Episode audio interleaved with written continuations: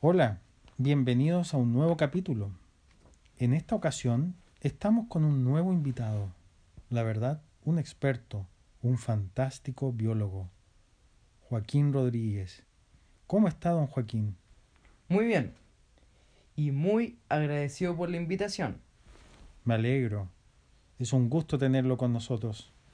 Hoy vamos a hablar de un tema curioso, la gran plaga de Londres, y le haré algunas preguntas. Perfecto. Bueno, vamos con la primera pregunta. ¿Cuándo fue la gran plaga de Londres? La Gran Plaga de Londres se desarrolló por los años 1665 y 1676.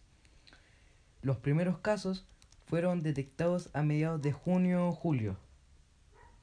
¿Y cómo afectó la plaga a la cantidad de población? De lo que me he informado por los historiadores, esta plaga en la población afectó de una significante manera, eliminando más o menos un cuarto de la población en Londres.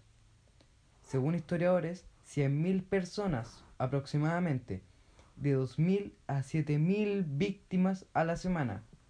Esta cantidad la podríamos comparar al actual COVID-19, que en Londres, por este virus, han sido víctimas aproximadamente 6.800 personas en todos los meses que han pasado. Increíble. ¿Y cuál fue la causante de esta plaga? La causante de esta gran plaga fue una bacteria, una bacteria denominada como Yersinia pestis, la cual generalmente se transmite a través de la picadura de una pulga de rata infectada. Este patógeno se caracteriza por producir en el ser humano algo que conocemos como peste pulmonar. Don Joaquín, ¿y cómo fue que por fin se pudo descubrir que esta bacteria había sido la que dio origen a esta peste? Bueno, se logró averiguar la causante gracias a pruebas de ADN realizadas en Alemania, a restos óseos que se encontraban en una gran fosa. Para ello, estudiaron los dientes de los esqueletos, pues el esmalte actúa como una cápsula de tiempo que conserva la información genética de cualquier bacteria circulante en el torrente sanguíneo del individuo al momento de su muerte.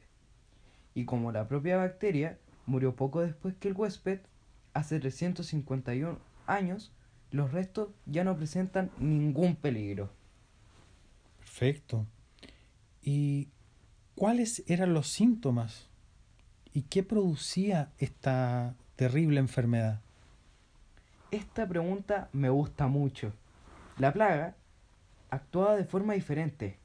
Algunas personas eran inmediatamente abrumadas con violentas fiebres, vómitos, dolores insoportables de cabeza y espalda, así como delirios, mientras otros sufrían fuertes hinchazones y tumores en el cuello, en la ingle o en las axilas, hasta que pueden romperse, poniéndolos en una agonía insufrible y tormentosa.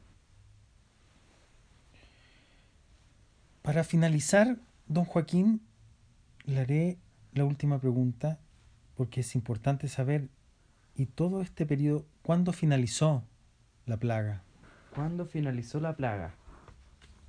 Bueno, la plaga finalizó ah, en febrero de 1666. Ya los casos de enfermedad fueron disminuyendo, hasta que por fin, a mediados de septiembre del mismo año, ya la situación de la plaga era mucho más estable.